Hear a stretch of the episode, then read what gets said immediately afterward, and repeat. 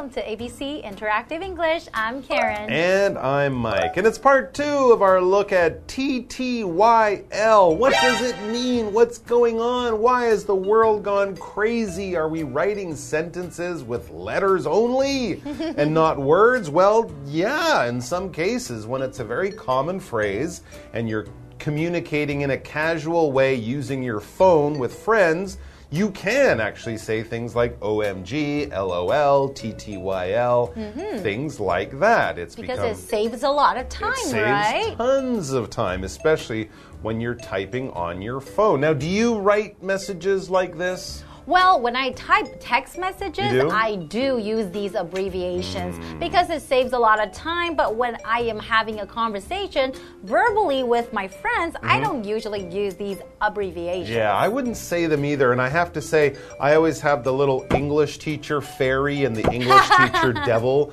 when I'm writing. Don't do I, it. Don't do it. I, yeah, I feel Don't like it, it, saves time. And I'm like, no, it's not the way. It's not a complete sentence. Not proper English. So the funny thing is, I don't use these very much, but I do use emojis. Oh, do you So I've you? gone past the letters to the pictures. I will not usually write OK or mm -hmm. TTYL, but I will use the thumbs up. The thumbs up, okay. Or I'll use the waving hand uh -huh. or something like that. I don't know. It's cuter, I so think you think partly, it's okay. And also the good thing is because in Taiwan, mm -hmm. you you know local people they might not know TTYL, but everyone knows a waving hand, mm -hmm. right? A picture says a, a thousand words. That's right? exactly right. So hmm. TTYL can help communicate, and emojis can help communicate even when the language is not familiar. So phones have, you know, made things interesting, certainly changed communication, made it more convenient in some cases, and slightly more confusing mm. in other cases. Let's read our article and find out more about this new form of talking.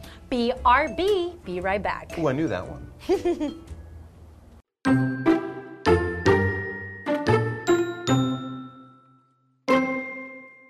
TTYL dates back to the start of the Internet.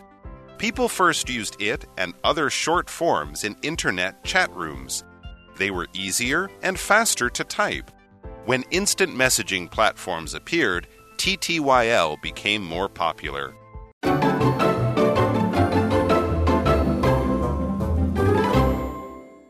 We're looking at part two of what does TTYL mean. And we already explained that TTYL means talk to you later. And a lot of people use TTYL because it saves time and it's became, become really, really popular, right? Absolutely. I mean, people used to say this and then they just mm. started to write it. So it's exactly. a very well known phrase, a casual way of ending a phone call. Mm hmm. Okay, well, let's go into today's article. Hmm. TTYL dates back to the start of of the internet. When you say dates back to the start of the internet, that's when people started using the internet, right? Yes. When would that be? probably the mid mid 90s, late 90s. That yeah, started, I would say so. I mean, people were using it back in the 70s, but that was only computer people in universities. Mm -hmm. It became common for people with AOL yes. and things like that in the early 90s. Instant messaging, right? Exactly. That's that when people can start chatting with each other. People first used it and other short forms in internet chat rooms. They were easier and faster to type. Mm -hmm. I remember that. It was such a like an amazing thing it's like when you can start chatting with people instantly. Yeah, and a lot of people, they only had these internet computers maybe at work, at mm -hmm. school. So it's also a way of writing your message while your boss wasn't looking. but you don't run a write for too long because your teacher might come over and say, hey, what are you doing? Ah. You're not ah. typing your homework, you're typing instant messaging. Mm -hmm. Because when you're using a computer, especially when you're using that keyboard with the buttons and the letters, that is to type. It mm -hmm. comes from typewriters, the old machines when you used to press each letter and it would hit the paper. But now, of course, we're using it using electronics digitally, but it's the same thing. So you're not clicking on a mouse, you're not just touching the screen of your phone, you're actually pressing on those letters to write words and use the numbers and things like that. You are typing. Mm -hmm. All right, back to the article. It says when instant messaging platforms appeared, TTYL became more popular. So mm -hmm. a few people were using it, but as we said, instant messaging platforms like uh, Microsoft Instant Messenger, things That's like right. that. They became very popular. Everyone had it on their computer. It was kind of a normal thing. So, of course, the more people use it, the more common it becomes. The more other people see it, the more they use it, and so on and so on. Mm, And these instant messaging system or platforms really changed the way people communicate with people all around the world. And then back then we can start chatting with people from different countries and it was such an amazing, you know, opportunity to meet people. Instant is an adjective. Instant messaging that means you do it right away. Instant means right now, right? So if you're sending an instant message to somebody, that means you send it and they get it right away. Hmm, there you go. And a platform, well, it could be anything. A platform is really just the floor or a stage,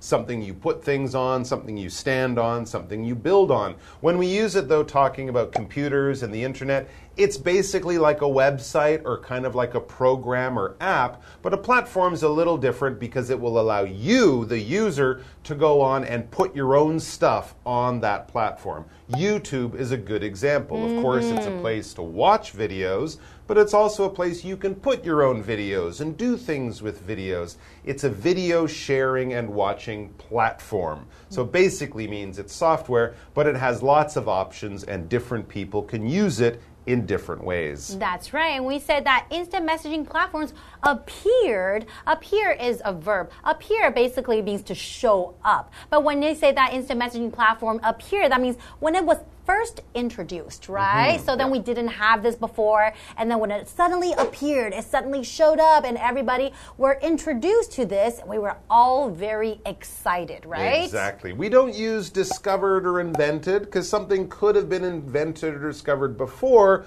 but when it appears, it kind of gets out there to the public and mm-hmm. everyone knows about it now. All right, let's take a break and then we'll be back with more TTYL. That's right.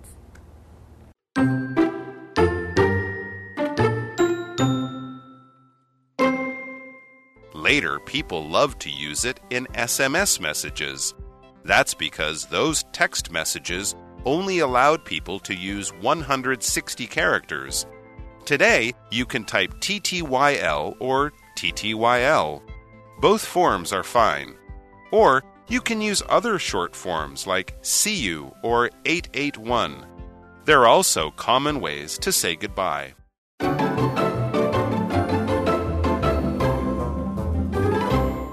Uh, welcome back, everyone. So, we're talking about TTYL and a lot of those other short little phrases we've turned into words to communicate more easily. As we just read, a lot of these things first began and became popular with instant messaging in the early days of the internet. People back then were typing them on their computers, mm-hmm. and often you didn't have time or space to write out the whole message. So they found shorter versions. And then, when the technology changed a bit more, and we could now instant message using our phone, these types of things became even more useful, right? That's right. I remember when the first chat rooms were introduced, a mm-hmm. lot of people were meeting people, and the first things they want to know is how old people were and if they were female or male or their, their location. So they would usually write A slash S slash So it's age, sex, and location, Oh, right? interesting. Hmm. Okay, that's kind of cool. And it says later people love to use it in SMS messages. These are text messages, the kind of thing you get on your phone. If it's WhatsApp, if it's Line, it's a little bit different, but it's basically the same thing. And remember the first phone text messages we could send, you would have to write each letter by pressing the numbers. Oh my goodness, I remember, Remember? my Nokia. So A, B, C, you'd have to press two. One time A, two times B, three times C. So writing a message took a really, really long time. I don't know if students these days they know what you're talking ah, Oh, the struggle was real.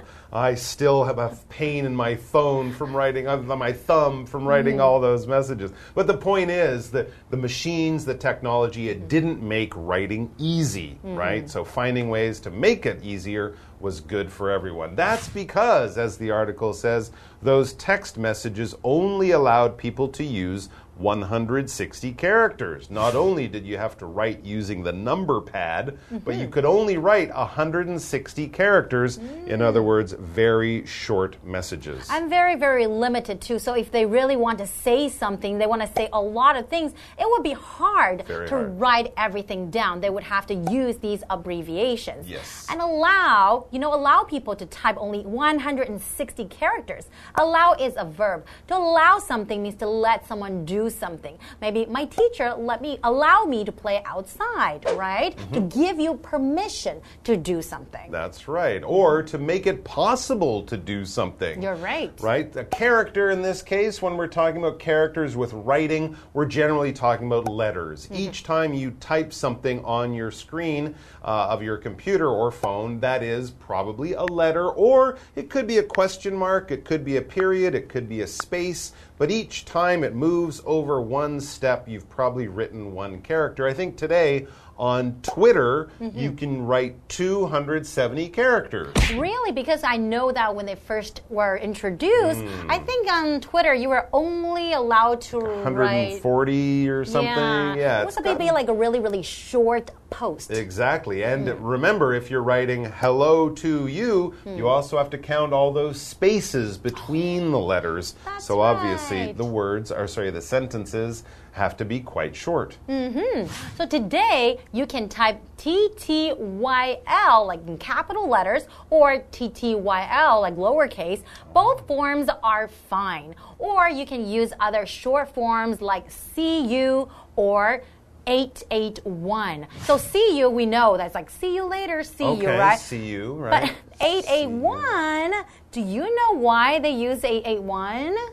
Bye bye? Yes! Is it? Yes, that's in Chinese though. So if you okay. were to use that in Canada or yeah. in America, I don't think they would understand 881. Mm, yeah, I'd have to probably explain that, unless they were from Taiwan, in exactly. which case the people would understand. That's right. So that's there cute. are also common ways to say goodbye. Okay, I kind of like how in, in Mandarin we often use numbers instead of words. There was That's a famous pizza restaurant, right, that had I'm hungry, Daddy. I'm hungry, hungry, or something. Oh, oh back in the remember. old days. Anyways, these types of things are common not only on the internet, mm -hmm. but also in lots of different languages. And it's also interesting to see how different languages turn these short ideas into things you can write in your text. Something that's common, it's easy to find, it's everywhere. It's not weird or strange or unusual. It's very normal, regular, and everyday. It's very common. Yeah, it's very common to see these things in our text messages because text messages are very common as well. Well, thanks for joining us. None of you guys out there are common. You're all wonderful in your own ways. We appreciate the time you spend with us, and we look forward to seeing you again. TTYL. I was just bye bye. 881. 881. doesn't make any sense in English. See ya.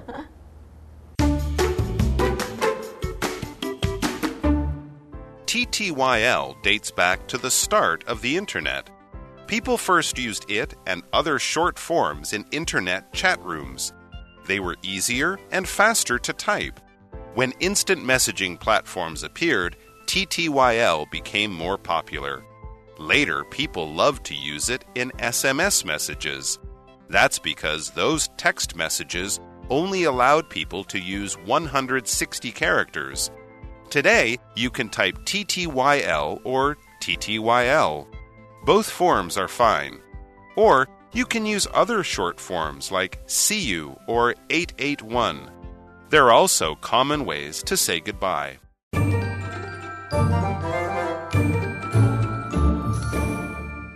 Hi, I'm Tina。我们来看一下这课的重点单字。第一个，type，type 动词打字。I can type very quickly。我打字速度很快。下一个单字，instant，instant 形容词，即时的、立即的。Instant messaging 表示即时通讯。The movie was an instant success。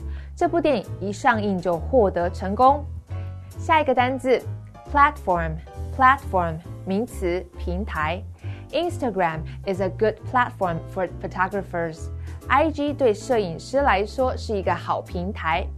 最后一个单字，character，character 名词字字源。 The address was written in Japanese characters。这个地址是用日文字来写的。接着我们来看重点文法。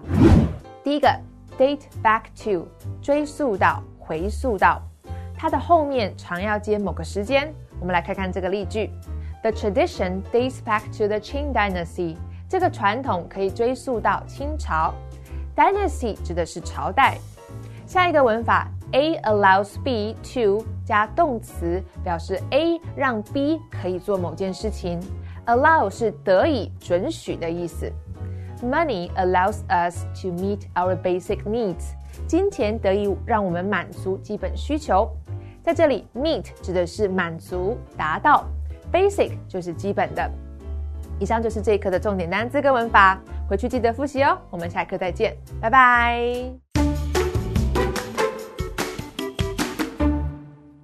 The National Taichung Theater includes the Grand Theater, which can seat up to 2,007 the Playhouse with seating for 796, and the Black Box with 200 seats, as well as restaurants, stores, and the Sky Garden.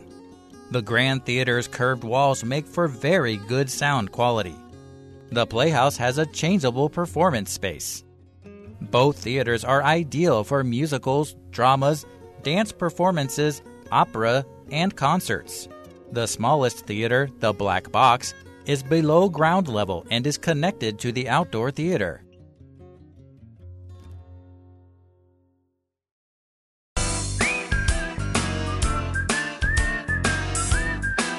See you next time.